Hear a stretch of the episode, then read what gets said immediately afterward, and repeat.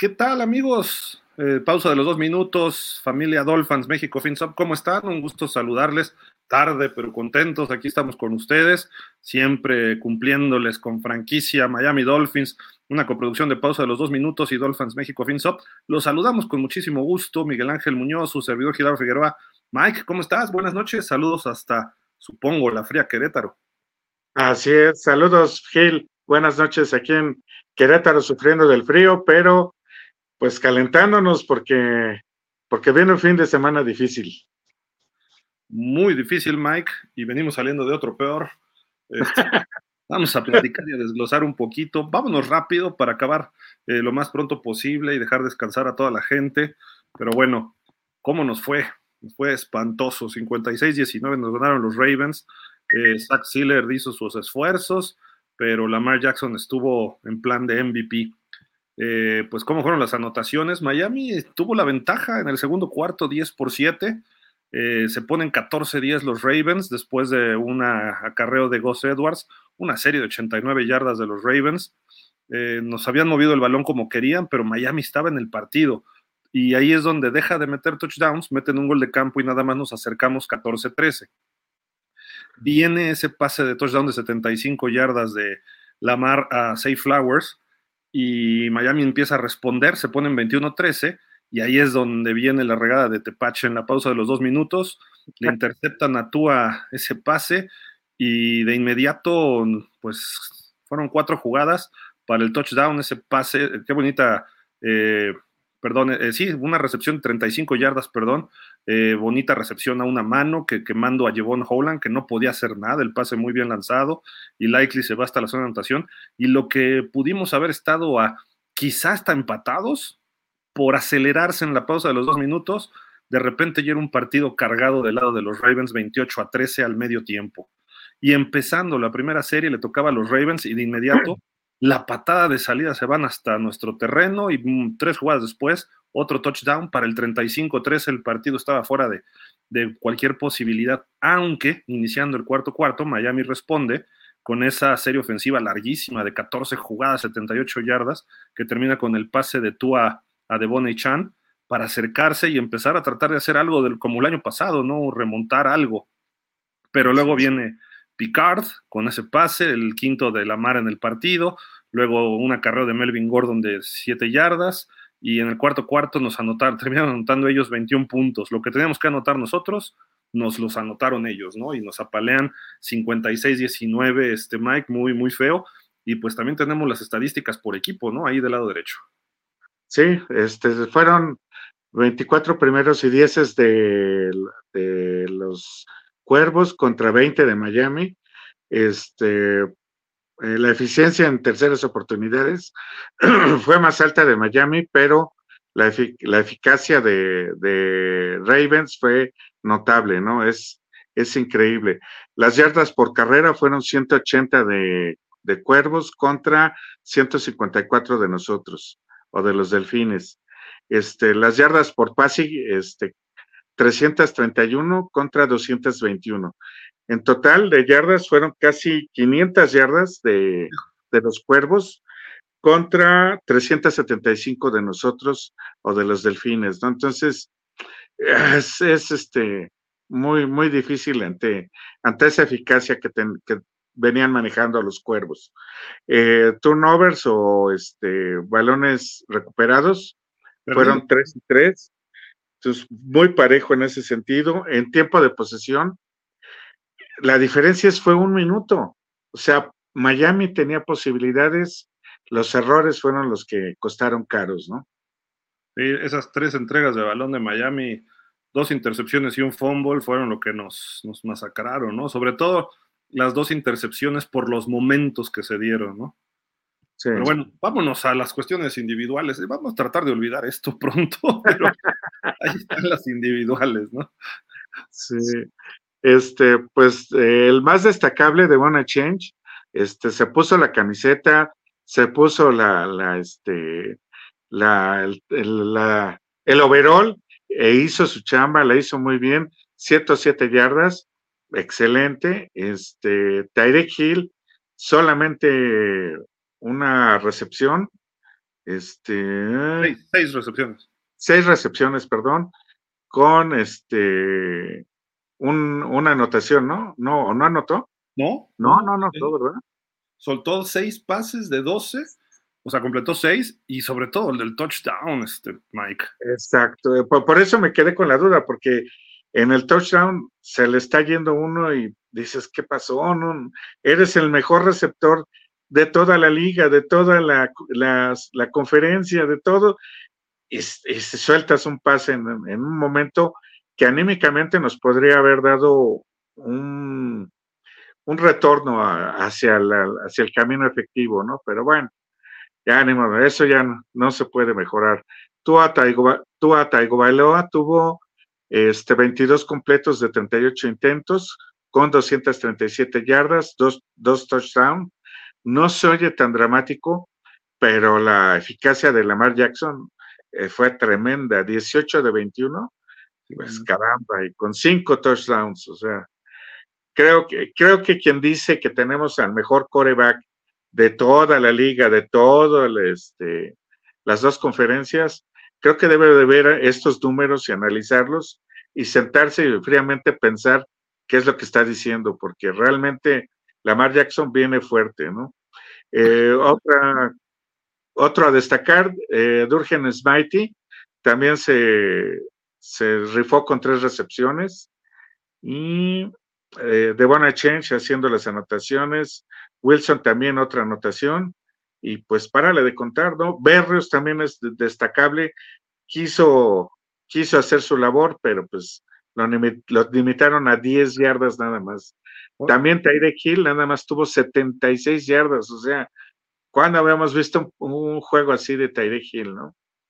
¿Sabes qué? También Claypool, digo, el de Claypool estaba en doble cobertura, ah. digamos pero era atrapable. O sea, eh, a final de cuentas el balón le cayó en las dos manos, ¿no? Sí, sí, sí. Dicen que balón que tocas, balón que debe ser atrapado y sí, la de Claypool también en zona de anotación, ¿no? Sí. Pero bueno, Entonces, eh, estaba más forzado. El de Tyreek sí fue solo, ¿no? Pero bueno. Sí, sí, sí. Pero sí, este, estas estadísticas reflejan mucho de, de cuando nos enfrentamos con un equipo que realmente tiene una marca ganadora y que vale, este, que vale cada persona que tiene, ¿no? y, bueno, vamos a las defensivas individuales, ¿no? Porque aquí también hay cosas para destacar. Hubo cosas positivas, ¿no? Provoca un fumble Zach Sealer y logra un sack. Creo que obviamente él es el más destacado de todos. De Sean Elliott tuvo muchas tacleadas, pero estaba tacleando en el backfield, ¿no? En el backfield defensivo, ahí como safety. Eh, podríamos destacar también un poco, Bradley Chubb hasta que se lesiona estaba dando un partido aceptable, ah, no le llegaban a la mar, la mar ni siquiera corrió realmente, corrió muy poco para su costumbre y no le estaban llegando. Si hubo presión, se le acercaban, pero la mar con un pasito dos se quitaba la presión. No creo que haya sido del todo mala la labor defensiva en el aspecto de presión.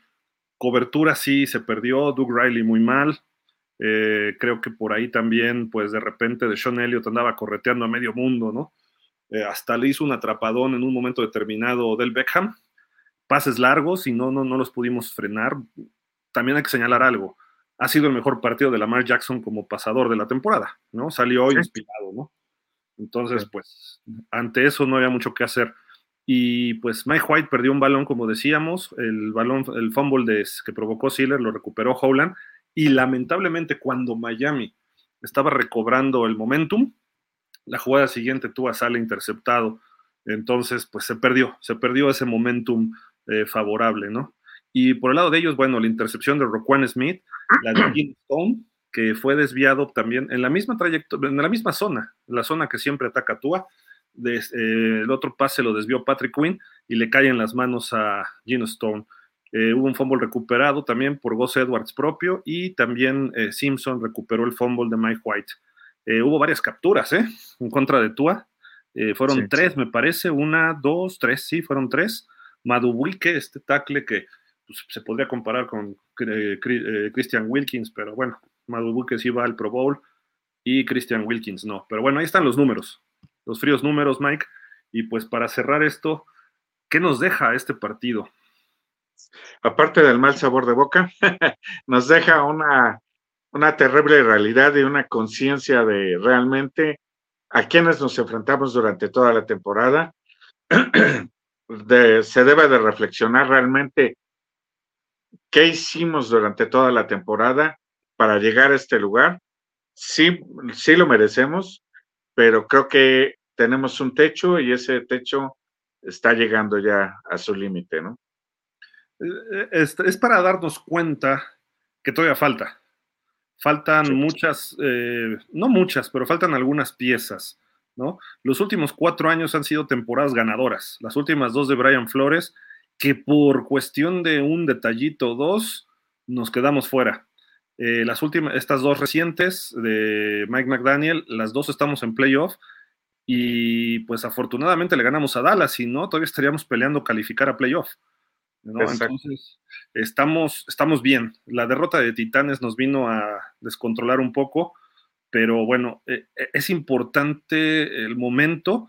Se puede llegar lejos, se pueden hacer muchas cosas, sí, pero hay cuestiones que están en contra nuestra.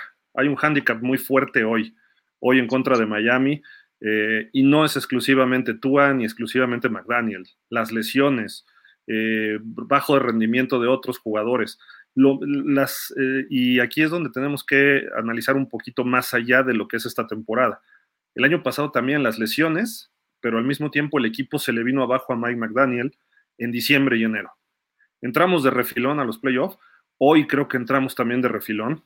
Este, afortunadamente se dio ese triunfo sobre Dallas, pero pues probablemente, y todo indica, incluso no estamos favoritos contra Bills. Entonces, si se pierde con Bills, ni siquiera campeonato divisional, teniéndolo aquí, enfrente. Entonces, hay que tener mucho cuidado, hay que reflexionar bastante. Tampoco se trata de cambiar por cambiar eh, jugadores o coaches, porque si te vas a deshacer de Mike McDaniel, si lo vas a hacer, tiene que ser por un coach mejor. Sí. Y pues hay dos coaches mejores que él, ¿no? Quizá en muchos aspectos él, eh, hay muchos coaches mejores que él pero lo que le ha dado a Miami, ese push, ese empuje, esa juventud, esa, la misma inexperiencia de él le ha dado a Miami algo. Y pues si se va él, solamente veo que puedas traer a un Jim Harbaugh. Y el otro es Bill Belichick, si sale de los Patriotas.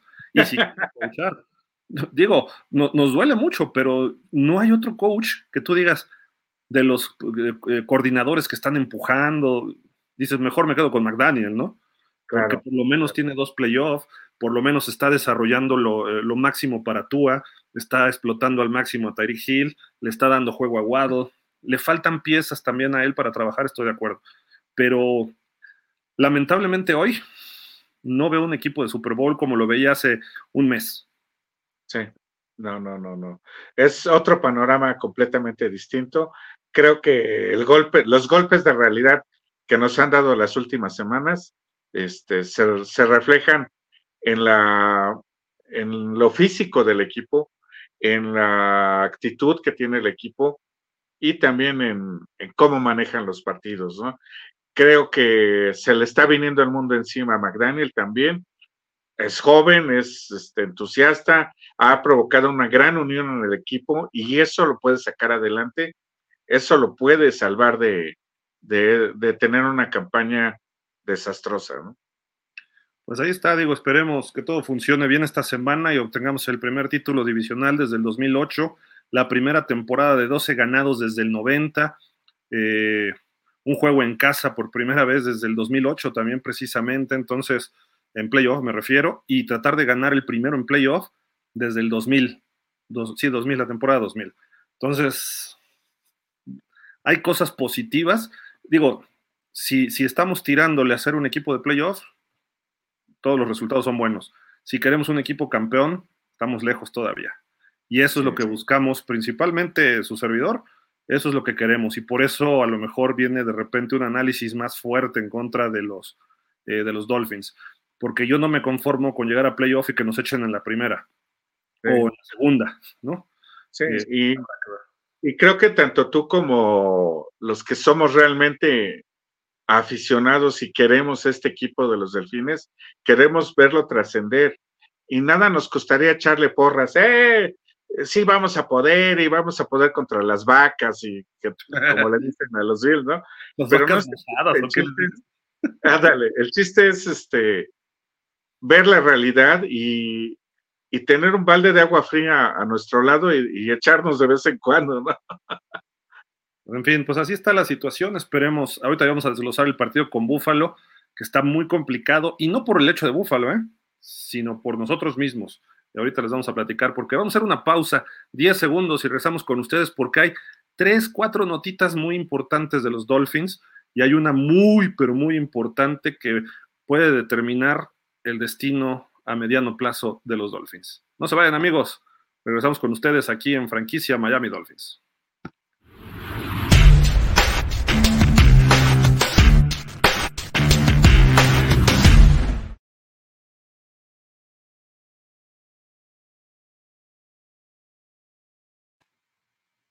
Miguel Muñoz, su servidor Gilardo Figueroa, aquí franquicia Miami Dolphins, coproducción de pausa de los dos minutos y Dolphins México FinSop. Mike, pues hoy es un día especial en Miami. Hoy tenemos que rendirle homenaje al señor Don Shula. Hoy, hubiera nos ponemos de pie. Sí, hoy hubiera sido su cumpleaños 94. Lamentablemente ya no está con nosotros. Hace muchos años que dejó de coachar al equipo, pero siempre estuvo cerca de los Dolphins Simple y sencillamente es The GOAT, The Greatest of All Time, el mejor de todos los tiempos, Mike. ¿Qué, recuerdas de él? ¿Alguna detalle o qué te gustaba de cómo coachaba? Eh, no sé. Me, gustaba su seriedad en, al lado del campo. No era un coach que se, que se enfrascaba con, con los árbitros o con las cebras y que gritaba y era, era parco completamente, pero con la mirada sabía la, gente lo que necesitaba hacer. Te guiaba prácticamente con la mirada. Eh, lo voy a decir este, palabras de mamá, con la mirada te controlaba. sí. claro. Y, era un, señor eh, y un caballero en toda la extensión de la palabra. No, nunca lo veías haciendo aspavientos, este, eh, actuando o sobreactuando este, lo, que pedía en el campo, ¿no? Eso, eh, eso se lo recuerdo mucho a él y a Tom Landry. Yo, recuerdo, digo, muchas cosas de Don Shula. Podríamos hacer un programa de cinco horas de él nada más, ¿no? Pero recuerdo dos cositas. Una, el hook and lateral del 81, que precisamente fue un 2 de enero del 82, ya el playoff contra San Diego Miami perdía 24-10, quedaban 6 segundos del segundo cuarto y hace el hook and lateral que termina en touchdown de Tony Nathan. ¿Por qué lo recuerdo? Porque esa chispa la tenía él. Eh, no era de los que te hacían jugadas de truco, ni mucho menos, pero sabía en qué momento aplicarla. Y eso fue clave para ese, ese partido. Lamentablemente al final se perdió, pero fue sin esa jugada creo que no hubiera habido un partidazo, el partido del siglo, el Epic en Miami, ¿no? Y la otra, la otra ocasión, y ahí es donde voy a hablar de la, creo que una de las mayores virtudes de él. Había un partido en el 86, me parece, en Anaheim, enfrentando a los Rams. Iban apaleando a Miami por dos touchdowns o 17 puntos, una cosa así. Y manda una carrera a Don Shula. Dan Marino dice, al demonio con las carreras. Manda un pase, quema un tiempo fuera a Don Shula y le dice a Dan Marino, no vamos a volver a correr hasta que tengamos la ventaja. Claro. Y, Shula no le dijo nada. Se quedó callado y mandó pases y Marino mandó pases. Miami ganó en tiempo extra 37-31. Y Marino dice, qué bueno que ganamos. Porque si no, quién sabe cómo me hubiera ido.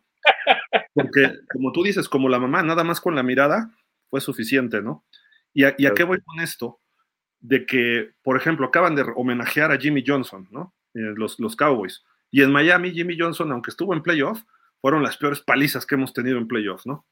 En eh, contra, en contra. Eh, Don Shula, eh, a diferencia de la mayoría de los coaches, se adaptaba al personal que tenía. Podía tener una defensiva brutal, la defensiva sin nombre, y sabía cómo manejarla sin blitzes ni nada, y terminaba interceptando, provocando fumbles. O decía, tengo el backfield perfecto con tres corredores, y corría el balón y fue el primero que tuvo dos corredores de mil yardas en una misma temporada. Pasan los años y tiene una muy buena defensiva y una ofensiva muy mala. y aún así llega a un Super Bowl con David Woodley y Don Struck. Su mejor receptor era en ese tiempo Jimmy Céfalo. Su mejor corredor Andra Franklin y se lesionaba muchísimo. Y dos años después llega el fenómeno, la leyenda Dan Marino y, y modifica todo su esquema alrededor de él.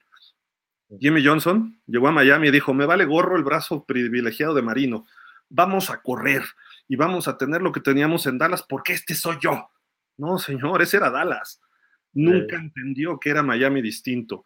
Eso, era, eso también le pasaba a Tom Landry, el sistema, y de ahí no se salía. Y Don Shula podía adaptarse a lo que tenía. Eso es lo más valioso que él tenía junto con su, eh, su, su honestidad, su congruencia entre lo que decía, pensaba y sentía. Y eso es lo más importante y eso es lo que a mí me trajo a los Dolphins. No sé si es tu caso, Mike. Digo, los resultados positivos, etcétera, que eran consecuencia de. Porque Miami no tenía grandes jugadores, ¿eh? No, no, no. Obviamente te dejas llevar, eh, primero como niño, te dejas llevar por el logotipo, por los colores del equipo, por las jugadas que hacen. Este, después te vas enterando de los jugadores, quiénes son, quiénes lo conforman, pero luego te das cuenta que quien está detrás de todos ellos realmente es una sola persona, es una cabeza que manda, que piensa, que actúa y que tiene la decisión del juego en sus manos. Y ese era Don Shula, ¿no? Cuando lo admiré completamente es cuando hizo de Marino lo que es Marino. Ok, Marino tenía sus cualidades, es eh, Dan the Man, pero Don Shula le sacó jugo a más no poder. Correcto pues ahí está, homenajeando al grande, al don, don de dones, ¿no? El señor Don Shula, que lamentablemente se nos adelantó en el 2020, no pudo tener un sepelio como hubiéramos deseado verlo con todas las figuras porque estaba la plena pandemia, pero a final de cuentas, eh, Don Shula siempre será recordado por todos nosotros y tendrá que ser estudiado por todos los jóvenes que no lo vieron coachar y tendrán que ver videos y escuchar declaraciones y es sin duda alguna el, coach de los segundos 50 años de la NFL. El primero fue George Halas, luego fue él, y a lo mejor los estos 50 años le van a tocar a Belichick, no lo sabemos, a ver, ¿no? Pero eso ya será otra cosa, ¿no? O vendrá alguien más después, ¿no? Pero Don Shula, si, los Dolphins no serían los Dolphins sin Don Shula y sin ser dueño del equipo, ¿eh? Eso sí. Así es, así es. Pero bueno, vamos a noticias pues ya relacionadas a la actualidad, este, mi estimado Mike, porque ¿qué onda con esto? Platícame. Pues resulta que este, se han vendido más boletos para los Bills que para los Delfines mismos. Se calcula que va a haber más del 50% o puede haber más del 50% de la asistencia al, al Hard Rock de los Bills. Entonces, yo estoy anonadado con ese dato porque el factor eh, casa se nos puede venir abajo. Fíjate que yo, cuando me comentaste esto, por ahí le, leí y parece que hay una agencia de, pues, de boletaje, ¿no? De boletos, que dice que sobre todo los boletos que se están comprando de mucha gente que viaja desde Búfalo son de las personas que tienen boletos para toda la temporada y dices, pero pues si yo compro boletos para toda la temporada, no me pierdo ni un minuto de mi equipo, ¿no? Ahora, lo que quiero creer es que están apostando a que Miami le va a ganar a Buffalo y vamos a tener un juego de playoff en casa. Entonces dicen, de lo que yo vende estos boletos, compro mis boletos de playoff. puede ser. Es quiero creer, ¿eh? Pero, o sea, está cediendo la casa, ¿eh? Exacto. O, o también puede ser una señal de, de desaprobación a las últimas actuaciones de, Miami. También. Eh, cuando, pero obviamente cuando más se necesita de, la, de la gente, no abandonas al equipo y, y no sé si, si en, Estados Unidos hay muchos créditos, te dan tarjetas de crédito casi, casi en cualquier esquina, ¿no? Entonces, pues yo creo que podrían eh, usar un crédito para comprar sus boletos.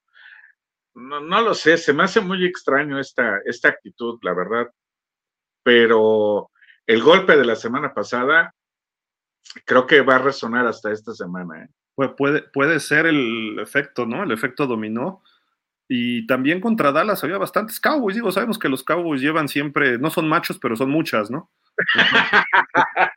Entonces, viajan muchos a, a todos lados, pero a final de cuentas, eh, los Bills, o sea, no podemos permitir que la Bills Mafia tome el hard rock, ¿no? Entonces, es grave, ¿no? E, esta situación es grave. Eh, ocurre que San Francisco, cuando viaja a Los Ángeles, dicen que es el Levi's Stadium South, o cuando viaja este, eh, a Las Vegas, los Chiefs, el estadio se viste de rojo. Tienes que hacer algo, o sea, decirle tú a tus a los que tengan sus boletos para toda la temporada, no vas, ofrécelos a través del equipo o ofrécelos a alguien que quiera. Ah, o véndeselos a otro delfín, ¿no? Sí, sí, sí no, los vendas fuera de, ¿no? Y más un partido que dependemos ganarlo, ya estamos dentro, pero dependemos ganarlo para tener un juego en casa en playoff. Sí, Entonces, yo veo la cuestión económica, tú ves el, factor, el factor juego. Digo, si no los quieren, regálenmelos y ya veo cómo yo llego a Miami a ver qué rollo, pero en fin, ¿no? Es mejor no venderlos, hasta, hasta es mejor no venderlos que, este, que vendérselo a, alguien del equipo contrario. O sea, ¿cómo puedes hacer eso, no? Sí, no, pero en fin, bueno, está grave la situación. No nos sorprenda oír gritos eh, amplios para los Bills, que ya se oía bastante con Dallas, ¿eh? aunque todavía Miami superaba. Pero con los Bills, creo, y son bastante rescandalosos, borrachotes, se avientan de los autobuses, son bravos, además los Bills no son tan, tan suavecitos. Entonces, no, a lo mejor dijeras los Pats o hasta los mugrosos, ya saben cuáles, pero no, no, pueden llegar a ganarnos, ¿no? Pero en fin, ojalá y no ocurra esto, ojalá y nada más sean cálculos malos, ¿no? De, de estas personas. Mike, hoy Albert Breer de Sports Illustrated, este cuate antes estaba en ESPN, creo, y en NFL Network, dicen que los Dolphins están muy cerca de ofrecerle un contrato a Tua. Chris Greer dijo antes de la temporada que iba a haber contratos terminando la campaña con Wilkins y con Tua. Dijo, durante la campaña nada, pero ahorita le ofrecerían un contrato lucrativo. Ese es el reporte que se da hoy. Hoy estuvo Tua con Albert Greer en su podcast. Entonces a lo mejor ya le filtró algo Tua. Lo cual es bueno, sí, lo cual es malo también, ¿no? Pero eh, tampoco sería un contrato récord, el contrato récord es arriba de 53 millones por temporada, que es lo que está ganando Burrow. Por ahí andan 52 Herbert. Eh, tú a su rango yo creo que deberían dar por los 40, 45. Ha tenido buenos récords, ha tenido victorias, etcétera, ¿no? Pero ah, yo creo que no puedes hablar de un contrato hasta que no se termine la temporada por completo. Me refiero a playoffs. ¿Hasta dónde puede ir Tua? ¿no? Exacto, y sobre todo que que Tua no ha jugado un solo partido de playoff. O sea, estamos hablando de, un coreback que tiene récord, que tiene sus números, que tiene virtudes, que tiene lo suyo, pero lo más importante es lo que hace después de que se acaba la temporada. En el playoffs, cómo, cómo se comporta, cómo nos puede sacar adelante. Y si por un, un juego le vas a dar un contrato millonario, creo que otra vez se va a equivocar Greer y yo no estaría de acuerdo. Es el coreback de mi equipo, lo apoyo al 100%, estoy con él, pero un contrato millonario al nivel de burro no se lo merece, la verdad. según esto, no va a llegar a esos niveles. Eh, yo, yo creo que debe andar en un rango de 40 a 45 millones por temporada. A lo mejor variará con, conforme avance el contrato. Ahora, ¿qué contrato le vas a ofrecer a alguien que esta es su primera temporada completa desde high school. O sea, lleva ocho más, bueno, siete más otras tres, diez temporadas que no ha tenido completas. Esta es su primera en once años. Entonces, la tendencia es que no se lesionó esta, qué bueno, pero la que entra hay más riesgo. Exacto.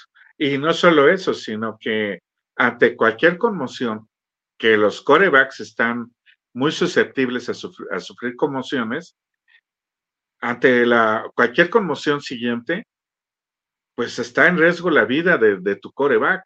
Entonces, yo, yo no le jugaría tanto, la verdad. Yo máximo, máximo me iría tres años y a lo mejor 30 millones, 35 millones cada año, ¿no? y dependiendo también de los resultados. Mira, yo, yo lo que daría es, lo dejo jugar su quinto año de 25 millones, si vuelve a jugar la temporada completa y nos vuelve a llevar, haz de cuenta que este año gana la primera ronda y perdemos en el divisional. Y si el año que entra llegamos a la final de conferencia, entonces bueno, ha ido creciendo, le doy sus cuatro años y le doy sus 40, 45 millones, o a lo mejor ya parece entonces van a ser 50, ¿no? Porque ya va, a ir escalando, ¿no? Pero eh, la realidad es que ahorita no le puedes ofrecer eso, ni estar manoseando eso ahorita. ¿Por qué? Porque vemos las cinco derrotas, han sido partidos muy promedio de él. Le vemos las 11 victorias y han sido partidos muy aceptables. Ahora, las 11 victorias, ¿contra quiénes? Solo los Cowboys. Y los Cowboys lo controlaron cuando quisieron, porque llegaba a zona roja y lo echaban para atrás y no podía avanzar. Le faltaba creatividad a la ofensiva, que eso no es tanto responsabilidad de él. Eh, entonces, él como jugador tiene limitantes. Entonces dices, vamos a verlo un quinto año, como ha habido otros jugadores. Y aún así. El, juego de los Titans. El juego de los Titans también fue muy, muy marcado porque un coreback con carácter te lleva al equipo adelante y como dices, puedes desobedecer al coach y decir, vamos a hacer esto porque según las circunstancias yo veo que esto va a funcionar. Y, eso no lo veo en, en, en Tua, ¿no? Y, hay algo, Mike. Eh, todo el mundo podemos criticar a, tu tocayo McDaniel, pero McDaniel está limitado en sus jugadas por las capacidades de Tua. Eh, no le puede abrir el playbook y decir, manda libremente las jugadas y cámbialas en la línea, porque Tua no da para eso. No le puede decir, Tua, vamos a jugar verticalmente porque Tua no da para eso. Tienes que ser fiel a tu esquema y o vives o mueres con él. Eso es lo que, ese es el problema. Entonces, no le puedes dar un contrato arriba de 45 millones a alguien que te tiene limitado a tu mismo sistema. Que puede, que, lo que maneja es muy bueno y lo está haciendo muy bien y qué bueno, pero ya vimos cómo lo paran. Las, dos intercepciones fueron producto de que no pueden hacer otras cosas los Dolphins a la ofensiva. En parte por la mala línea y en parte por el brazo de Tua. Entonces, y, perdón que sea tan, tan reiterativo, pero podemos avanzar ocho yardas en el primero y diez y te faltan dos para completar ese primero y diez. Es tu tercera oportunidad y ahí se le complican las cosas a Tua. Y pasa esa tercera, llega la cuarta y tienes dos yardas por avanzar y no puedes hacer un coreback sneak, no puedes hacer este, una jugada de poder con tu coreback. Y, y ahí es donde está la limitante de todo, ¿no? Ahí es donde se echa a perder todo. Y tampoco es un coreback muy móvil. Eh, tiene dos, tres movimientos buenos. Eh, su segunda, tercera lectura son malas en pases. O sea, no llegas a eso y cuando las hace, a veces le sale y, la mayoría de las veces no. Entonces, ese tipo de cosas tienes que dejarlo que, que madure todavía un poco más y quizás sea ese último año. Si le ofreces un contrato ahorita, probablemente te pongas la soga al cuello como Dolphins, probablemente. Ojalá y no, ojalá y no ocurra. Pero bueno, ahí está esta situación, así de que vamos a ver cuánto le ofrecen y vamos a ver eh, cuánto tiempo y por cuánto dinero, ¿no? Pero esperemos que se esperen, o sea, valga la redundancia, hasta que acabe la temporada y se sienten fríamente, no hay prisa. Ya le ofrecieron el quinto año, síguelo madurando, síguelo viendo, pero le urge a Chris Greer firmarlo, le urge, porque sabe que hay carencias, porque sabe que el equipo él lo tiene que dejar armado para que no venga la crítica de la prensa, no vengan los expertos y digan, aunque hay, algunos que apoyan, otros que no, y ahorita a lo mejor el agente de Tua está diciéndole, ¿sabes qué? Ahorita eres Pro Bowl, apúrate y sácalo ahorita, porque quién sabe qué pase después. Exacto. Show me the money. ¿No? Entonces, si no es ahorita, quién sabe cuándo, ¿no? Y por otro lado, bueno, pues a final de cuentas hay que recordar nada más algo, ¿eh? Hace un año estábamos hablando de retiro de Tua. Hace ocho meses Tua dijo que pensó retirarse. Entonces, yo me esperaría todavía el quinto año con, esa, con ese motivo. Qué bueno que no le han pegado este año y que el Tuajitsu funcionó, pero el Tuajitsu tiene también un techo y tiene un límite, ¿no? Pero en fin, es un tema para largo y tendido. Esperemos que no le vayan a ofrecer esto ahorita durante la temporada regular o los playoffs, que se esperen a febrero, marzo, que lo maduren y que digan, Lo mismo de McDaniel. Si vas a sacar a McDaniel, es para traer a alguien mejor. Si voy a sacar a Tua, no voy a traer a Kyler Murray. No. Si voy a sacar a Tua, no voy a traer a Mac Jones. ¿no? Si voy a sacar a Tua, voy a traer a Russell Wilson o a Justin Fields. O, voy a dejar a Tua con un novato de primera ronda y a ver quién gana. ¿Para qué? Porque tampoco voy a ir para atrás como equipo. ¿no? Que eso es lo que debería estar viendo Greer y no por el beneficio de su coreback, ni para justificar su decisión de hace cuatro años, sino tendría que ver por el bienestar del equipo y tener el mayor talento posible en el campo de juego el mayor tiempo posible. Y si tienes un coreback como Caleb Williams disponible, Drake May, Bonnie X o Michael Penix, tráetelo, aunque tengas a Tua. Es, es más, hasta este chavo, el que se traigan, puede estar aprendiendo de uno de los mejores corebacks porque tiene sus cualidades Tua. Repito, insisto, no estoy en contra de Tua. Tiene sus cualidades, tiene sus, sus, este, sus características, pero si le suma a él las características de un, de un chavo que tiene hambre, que tiene ganas, nos podemos encontrar con una muy buena sorpresa. Alguna vez estaban en el mismo roster Brett Favre y Aaron Rodgers. Alguna vez estaba en el mismo roster Tony Romo y Dak Prescott. Alguna vez estaba Rodgers y Jordan Love, o Joe Montana y Steve Young, ¿no? Entonces, no habría problema que traigas a alguien estelar detrás de él. Y si Tua puede, qué bueno. Hasta creo que le ayudaría a mejorar a Tua. Pero en fin, Mike White y Skylar Thompson no le van a poner ninguna presión a Tua. como no, fue Bridgewater, como no fue Brissett, ni siquiera Fitzpatrick, ¿no? Que tenía ahí dos, tres chispazos Fitzpatrick. Pero en fin, ahí está esta situación, vamos a esperar. Miguel, pues obviamente hay que invitar a todos nuestros amigos, ¿no? A que vayan al Buffalo Wild Wings el domingo.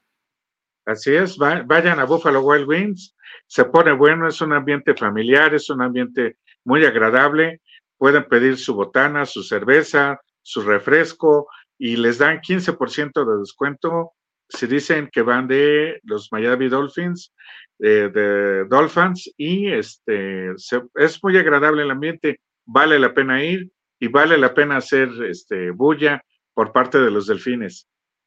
Nos quedan dos partidos, ahí nos vemos.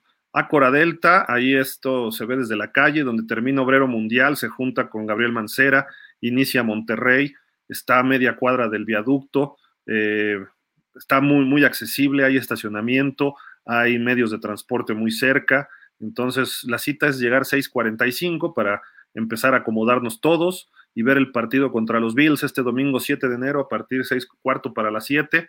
Si quieren llegar a las 7 está bien, pero luego pues más vale llegar con un poquito de tiempo de anticipación. El juego empieza a 7 y cuarto y pues estaremos viendo este partido y los siguientes cuatro de Miami, que será hasta que gane el Super Bowl esta próxima 11 de febrero. Esa voz me agrada. ¿Por qué no? ¿Por qué no? Digo, pues, si, si, si, han ganado otros equipos, pues ¿por qué nosotros no? Ya nos toca, ¿no?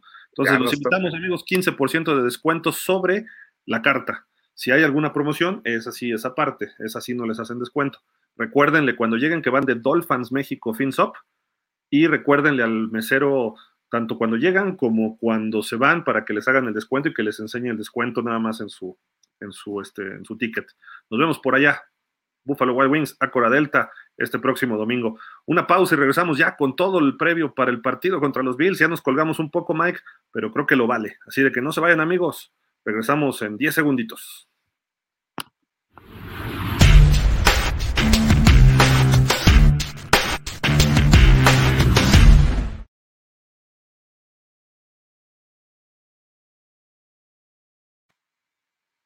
Así, contaditos los 10 segundos, estamos de regreso con ustedes. Recuerden, si quieren patrocinar esta, estos espacios, ahí justamente estos spots, los spots que ustedes nos manden, ahí pudieran entrar todas sus promociones o todo lo que quieran anunciar.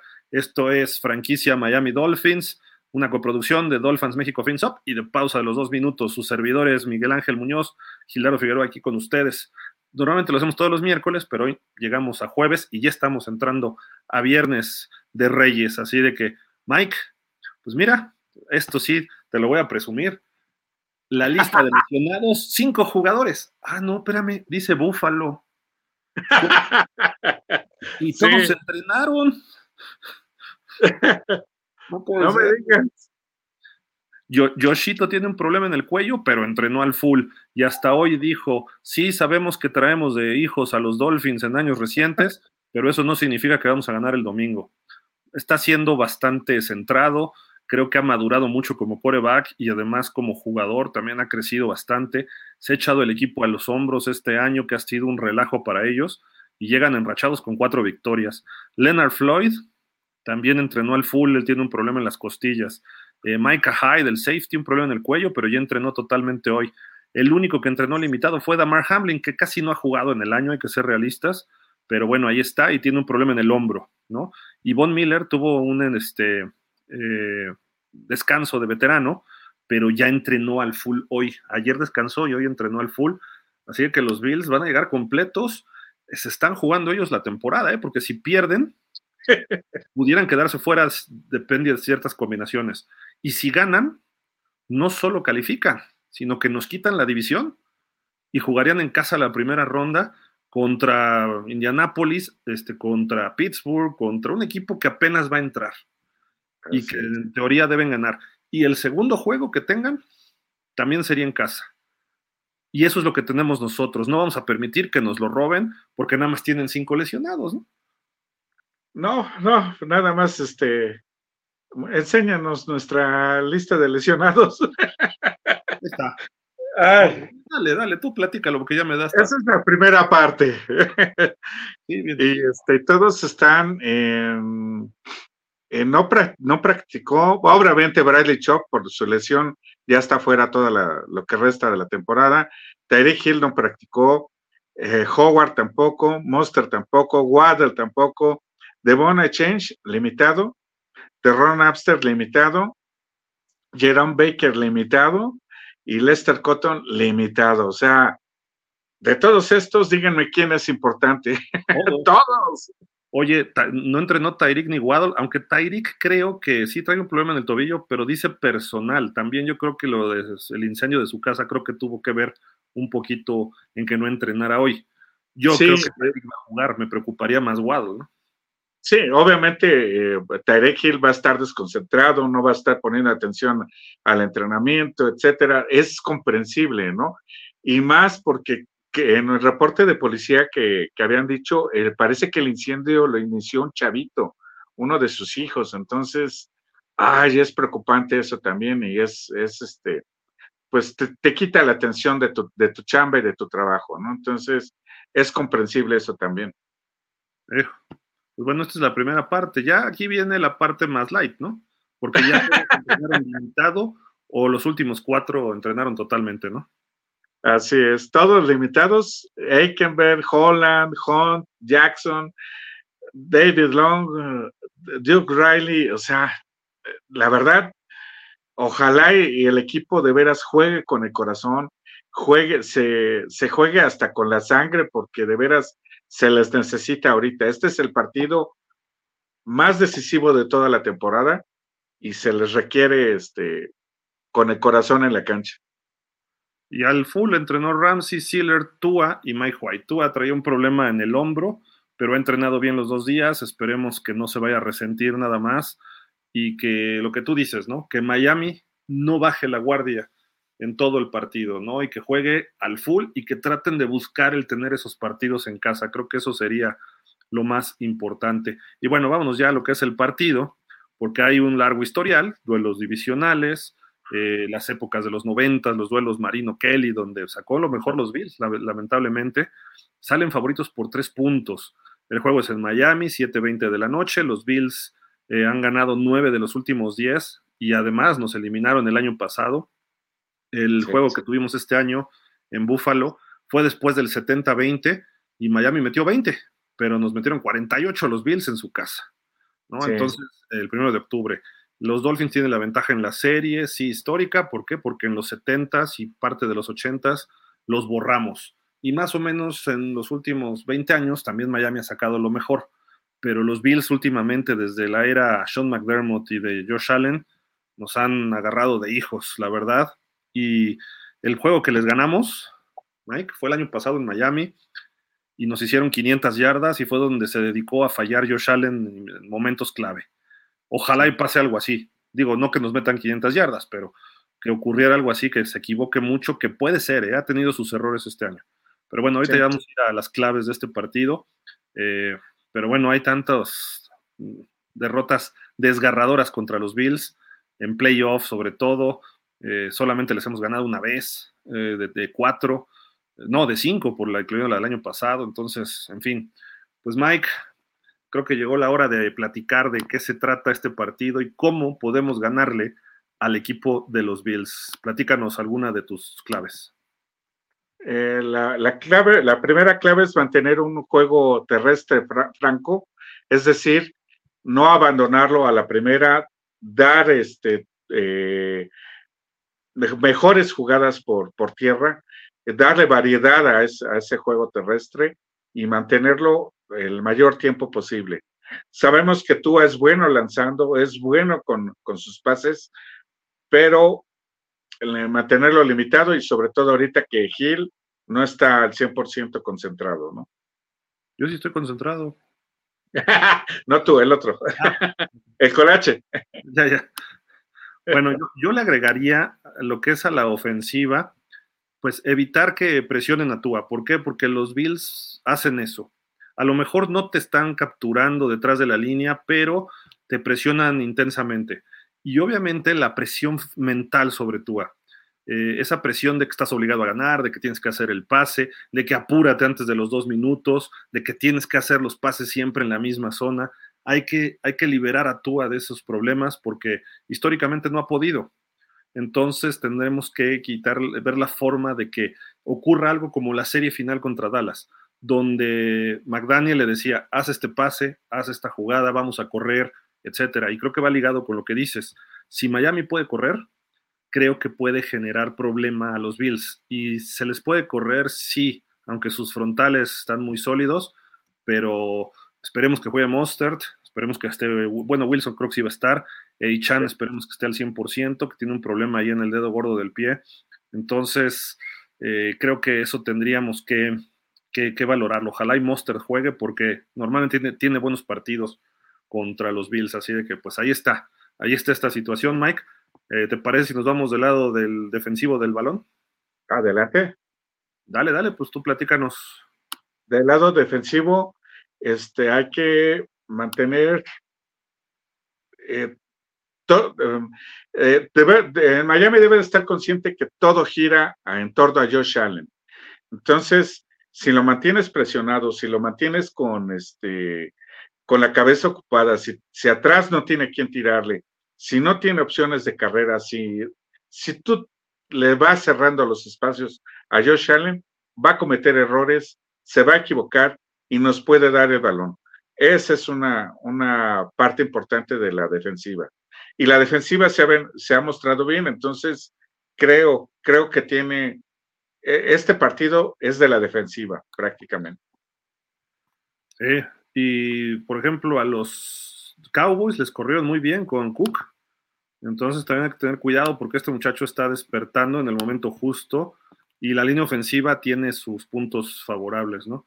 Eh, yo agregaría que hay que tener en consideración lo del factor casa. Somos buenos en casa, no somos un equipo malo, somos al contrario buenos tirándole a muy buenos. Eh, sí, nos hemos jugado contra puro maleta, excepto Dallas, está bien, pero Miami ha hecho lo que tiene que hacer en casa.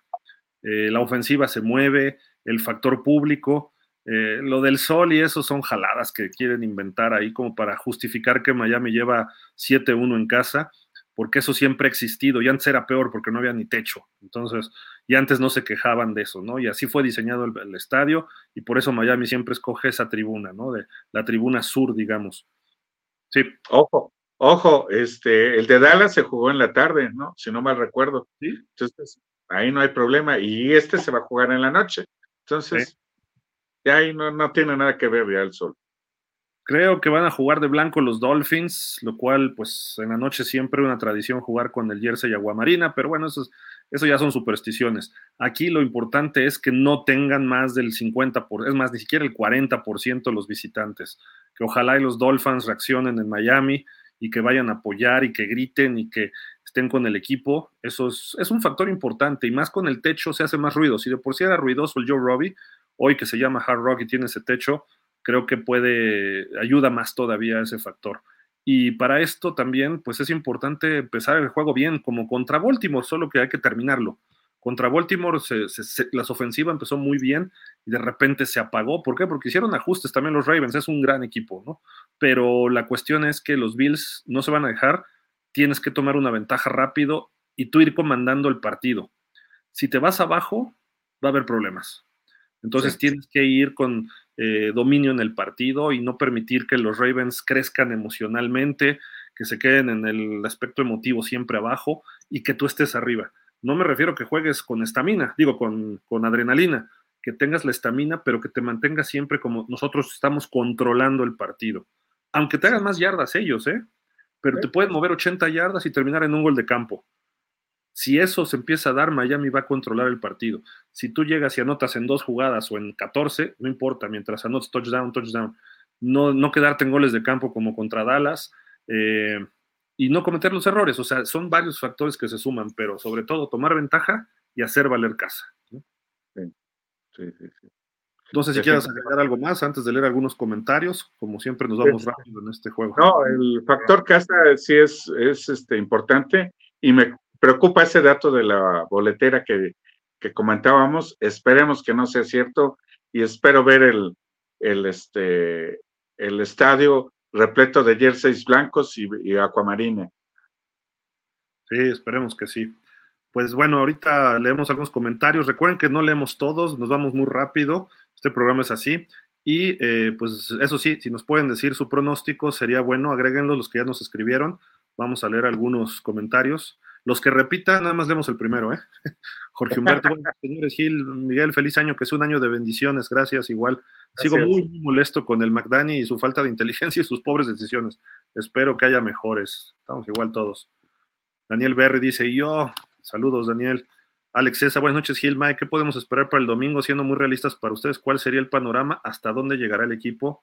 Ahorita vamos ya a darle el pronóstico y todo. Eh, Víctor Manuel Martínez, buenas noches, Gil, vecino Mike, a todos los Dolphins, viéndolos desde el saludos desde Querétaro. Dice por acá Rafa Rangel, saludos Dolphins, Gil, Mike, Miguel, perdón, pinta muy difícil el domingo, espero de todo corazón estar equivocado. Estás equivocado, estás equivocado. Ricardo Alonso Pérez dice, suena muy sensato eso que dice el buen Mike, fanáticos castigando a los delfines. Uy. Híjole. Puede ser, ¿eh? Es un factor real. Yo, yo, lo vería más por lo económico y pensando en ello, pero ya ven que yo soy muy interesado. Entonces, dice: Buenas noches, Mike Hill. Un resumen de lo que me perdí, porfa. Tres claves para que Miami aspire a la victoria el domingo próximo. Ya las dijimos ahorita, más o menos. Dice por acá Luis Ángel Morales: No me parece razonable que le den un contratazo a Tua si no te gana por lo menos un juego de playoff. Para eso debes vencer a los Bills el domingo para jugar en casa contra Colts o Pittsburgh. Sí, hay que, creo que hay que ser, digo, es normal, ¿eh? esto, esto así ocurre, ¿no? Pero también así los agentes tienen su peso. Daniel Esparragosa dice, saludos, rueguen que Bills en su defensa salga con ánimos de no presionar, ya si no, le van a, y así no le van a pegar a Tua. Sí. Exacto. De acuerdo. Que juegue su quinto año, dice Luis Ángel Morales. José Luis Gallegos dice, saludos, fin familia desde la platera ciudad de Tasco, Guerrero. Órale, saludos hasta allá. Tendremos un fin de semana muy complicado. ¿Creen que tendremos alguna oportunidad? Sí, tenemos oportunidad, sí. Pero hay que trabajarla, o sea, no, no vamos a ganar así, porque sí, Búfalo va a salir a ganar. Eh, el más interesado en ganar es Búfalo. Nosotros ya estamos en playoff, ya sea en primero de la división o en sexto del, Sí, sembrado 2 o sembrado 6. Y para nosotros está en juego el campeonato divisional. Dice Andrés Parragosa, el tú es de cristal, no va a durar. Dice José Luis Gallegos, o es mejor no calificar y hacer el ridículo parecido a lo de Baltimore, ¿no? Dice Ricardo Alonso Pérez, no Gil, nos quedan cuatro partidos, ¿cómo crees que solo dos? Ah, no. De acuerdo. Luis Ángel, Uh, espérenme, es que hay muchos repetidos, perdón ustedes, pero sí nos vamos más tendidos aquí ahorita. Emilio Holguín dice: ¿Crees que se le debería pagar a Tua o buscar un Jaden Daniels o Michael Penix Jr. en el draft? Yo me iba por el coreback. y, darle a tú a su quinto año. Sí. y decirle, tú vas a ser el titular al menos que te supere el novato. Y además, económicamente le conviene a Miami, Mike. Porque a tú le das 25 millones. Es la mitad de lo que gana Herbert. Sí.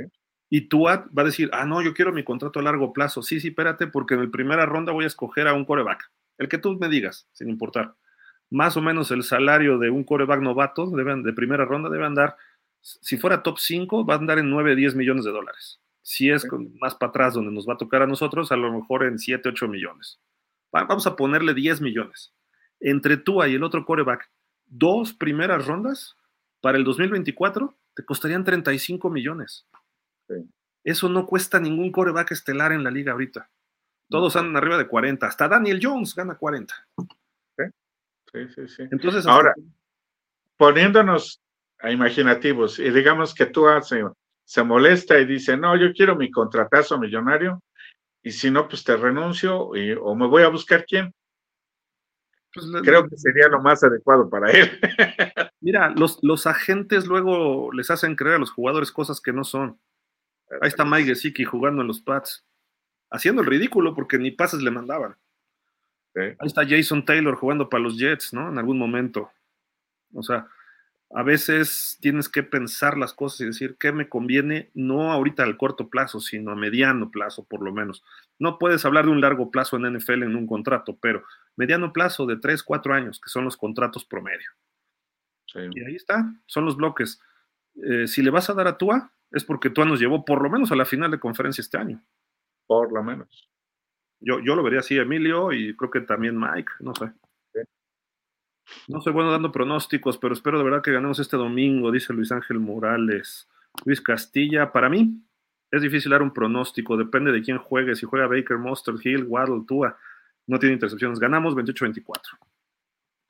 Y normalmente la última semana es un problema. Buenas noches, Hill. What's up? What up? What's up? Pues bueno, Mike, llegó la hora de la bolita del. ¿Cómo le llaman? La bolita de la verdad, ¿o cómo es? Del eh, futuro, El futuro, de adivinar el futuro. Antes de que me digas el marcador final, ¿cómo ves, ¿cómo ves que se va a desarrollar el partido? Va a ser un partido muy cerrado, como te decía, de la defensiva principalmente. Ahora sí dependemos de una defensiva que esté trabajando como relojito. Ahora sí se tiene que ver la mano de Big Fangio al 100%. Y yo lo veo un partido muy apretado, no va a ser un partido de muchos puntos. Y este, y si se va arriba primero Miami, ya la hicimos. Yo creo que vamos a quedar 27 a 24. La diferencia un gol de campo nada más, o si acaso a lo mejor un punto. Pero ganamos. Yo, yo, creo también por ahí va a ser. El, problema que yo veo para Miami es que no está Jalen Phillips y no está Bradley Choff. Sí tenemos a Van Ginkel, quizá Ogba, quizá Melvin Ingram, pero entre todo, entre Ingram y, y no hacemos ni la mitad de Choff o de Phillips. Van Ginkel creo que sí esté a su nivel, pero los otros, y, Van Ginkel también depende de que la atención esté centrada en otros jugadores, porque Van Ginkel no es tan físico como Chobb y Phillips. Entonces, vamos a tener problema en presionar a Josh Allen y eso es un problema. Porque aunque tengas a la mejor secundaria, y hoy dijo Big Fangio, dijo dos cosas muy interesantes. Una, eh, prácticamente descartó a Xavier Howard. Dijo, me voy con Ramsey, me voy con este, Eli Apple. Y dices, no, por favor, Eli Apple no. Y, este, y creo que habló de Needham, no me acuerdo el otro. Y después dijo que Josh Allen es como un John Elway con esteroides. Y tiene razón. Es un John Elway corregido y mejorado. Es como entre Rotlisberger y Cam Newton. Es un linebacker jugando de coreback. Es un jugador, no es, no es un solo coreback. De repente se aloca, ¿no? Y, está forzando pases y, eso puede ser un factor, pero eso lo hace cuando está presionado. Y si no lo podemos presionar por fuera, a lo mejor Wilkins, Sealer y Raquan llegan por el centro pero por fuera van a encontrar salidas y ahí se vuelve muy peligroso. Esperemos que Van Ginkel de un juegazo, a lo mejor hay que mandarle blitzes y te arriesgas a que te quemen atrás, ¿no? Pero bueno, ya será cosa de ver. Entonces, eso yo veo muy complicado. Eh, nos van a hacer puntos. Y aunque la defensiva se la rife, yo creo que nos van a hacer arriba de 30 puntos. Por lo ah. tanto, para mí creo que es muy importante que, que juegue Tyreek, que juegue Waddle y que juegue Mostert. Si no juegan ellos tres, no vamos a ganar. Incluso jugando ellos tres, creo que va a ser un muy complicado porque no, no vamos a poder estar encima de Josh Allen todo el juego. Eh, no hay factor clima. Ahora ya vemos que ni factor casa. Eh, y por el otro lado, sé que nuestra línea ofensiva da pena. Y lo he dicho todo el año y se, se, maquilla mucho porque ay, tiene pocos sacks, tiene pocas presiones en contra, sí, porque se deshace rápido del balón tú, así es el sistema. Entonces, si el sistema funciona, lo cual me puede ser, porque los linebackers de los Bills no están tan sólidos como otras veces. Puede ser que el sistema esté funcionando, pa, pa, pa, pa. Pero cuando llegue Micah Hyde o los safeties o los golpeadores esquineros de los Bills a pegarle a Waddle si es que juega, Tyreek creo que aguante. Entonces ahí es donde empieza a haber problemas. Entonces tenemos que resistir. Este va a ser un desgaste físico y mental. Los Bills no juegan blandito. Incluso creo que puedan ser hasta medio cochinones a veces la defensiva. Sobre todo en el tercer cuarto salen a pegar. Entonces tienes que resistir, resistir, resistir, resistir. Y hacerte una idea que el lunes todos van a tener que usar una terapia de hielo en las instalaciones. Y al mismo tiempo tú tienes que pegarle así con todo a Josh Allen, ¿no? Y Wilkins lo entiende bien, pero no sé si toda la defensa. Entonces va a estar muy complicado. Creo que lamentablemente por tercera semana consecutiva voy a pronosticar una derrota de Miami. Ah. Me duele, mucho, Mike, pero... Y además por toda la lista de lesionados que tenemos. Y no quisiera ver el juego, o sea, porque creo que van a empezar a caer Dolphins uno tras otro, y no tanto por el golpeo, sino por la acumulación. Entonces, te la tienes que jugar con todo, con lo que tienes. Y, además tienen que dar la, cara a los de atrás, ¿no? Los que están atrás de los titulares creo que nos van a ganar 35-27 o 35-30, algo así. tampoco nos vamos a quedar sin nada, ¿no? Pero sí se puede ganar. Entonces, a diferencia de con Baltimore, porque lo veía muy difícil, aquí creo que sí se puede ganar porque los Bills no están jugando bien. Entonces, esperemos, esperemos que, este, que Tua no vaya a regar el tepache, que McDaniel salga afinado con su toma de decisiones. Y si, si vamos así, puede ser, puede ser en una de esas que sea un tiroteo y que al final tú haga la serie final y ganemos, ¿no? Creo que puede. Pero en fin, ya vienen acá algunos pronósticos. Dicen Ricardo Alonso Pérez, ganaremos 28 a 27. El pateador de Bills falla punto extra y se les acaba el reloj. Ojalá. Dice Emilio Holguín, ah, no nos da pick, pero bueno. Todas las semanas veo corebacks haciendo cosas que Tua no puede. Siento que Jaden Daniels lo haría o algún otro lo haría mejor. Isaac Cruz, soy Bills y este partido va a reflejar las fallas de Bills, donde 2023 debió emplearse para renovar roster. Como no se les da cerrar bien partidos con diferencia de una posesión, Bills pierde 31-30. Sí, fíjate. Ah, gracias, gracias, Bill. De la Bill Mafia nos habla. Dice Refugio García, yo antes de coreback armaría una línea ofensiva porque ningún coreback si no tiene una línea ofensiva que lo protege, ejemplo, coreback de los Chargers. Y la tiene. Lo que pasa es que se ha lesionado mucho. Daniel Esparragosa, perdón, Bills 35, Miami 7. Perdón, ah. la defensa anotará. Ánimo, Gil. La defensa de Miami va a anotar, seguro. Acuérdate que la anotaron en el playoff el año pasado, ¿eh? Sí. Emilio Holguín, sí, pero si tenemos un coreback móvil que el que sea el sistema y no dependa de él, necesitaríamos tan buena línea ofensiva. Y además tu equipo lo tienes que forjar siempre con tu, con tu a partir de tu coreback. Entonces, si te traes a un Bonix, a un Drake May, son más de bolsa de protección los dos, pero tienen movilidad más que tú. Y son más grandes y más fuertes. Y tiran más fuerte. Y sí tienen que aprender la NFL, sí, pero no nada más son de, una, de una relectura. Entonces creo que, creo que sí hay, hay opciones en colegial. Y dice Refugio García, Miami gana por 10. Ok. Pues Mike, vámonos, no sé, algo más que quieras comentar. No, no, los mejores deseos, las mejores vibras, piensen positivo, Dolphins, que ya, ya se nos fue la temporada así de fácil, ya llegamos al partido 18 y este y esperar lo mejor en la, en la postemporada también. Sí, mira, el, el peor de los escenarios, pierdes este y luego ganas en Kansas. Así es. Ni la burla perdonas. No, bueno. se puede dar, ¿eh? Tampoco Kansas está jugando muy bien. Kansas también ha venido a la baja. me duele mucho, pero gana Bills 45 a 21, no hay línea ofensiva. Andamos todos a la baja, pero a lo mejor vamos a, vamos a creer en el equipo, ¿no? Sí. Vamos a la última vez que creemos en ellos. Fidel Pérez dice, buenas noches Gil y Miguel, mi pronóstico gana los Dolphins 30, vacas 22. Listo. Pues ahora sí, vámonos, Mike. Buenas noches, muchas gracias por acompañarnos a estas horas. A ti, Mike, y a toda la gente. Nos vemos mañana. Si mañana no puedo, el sábado hacemos el podcast. El sábado en la nochecita, pero trataré de mañana. Creo que este sí, sí, sí nos dará tiempo, pero bueno, en fin. Si no, nos vemos el sábado, que también ya hay partidos y hay que ver los dos partidos, porque Pittsburgh-Baltimore, Pittsburgh puede ser nuestro rival y Baltimore no van a jugar cinco o seis titulares de la ofensiva, entre ellos Lamar. Eh, Pittsburgh se juega todo. Y el otro partido también puede ser nuestro rival, Houston o Indianapolis. Entonces, hay que verlos. Se van a dar hasta con la cubeta Houston e Indianapolis. Sí, sí, sí, van a estar buenos. Sí. Pero bueno, pues nos vemos. buenas noches a todos los Dolphins y este y les digo, preparen sus, su mejor botana para en la noche. Y si, si son cardíacos o algo, pues de una vez háblenle a su doctor que les dé unas pastillitas, calmantes, montes, todos, porque va a estar muy intenso el juego. El juego va a salir chispas. Pero bueno, vámonos. Gracias, Mike. Gracias a todos. Gracias, amigos de Pausa. Gracias, familia Dolphins. Nos vemos mañana o el sábado en el podcast y el viernes, el viernes, el domingo en el partido. Muchísimas gracias.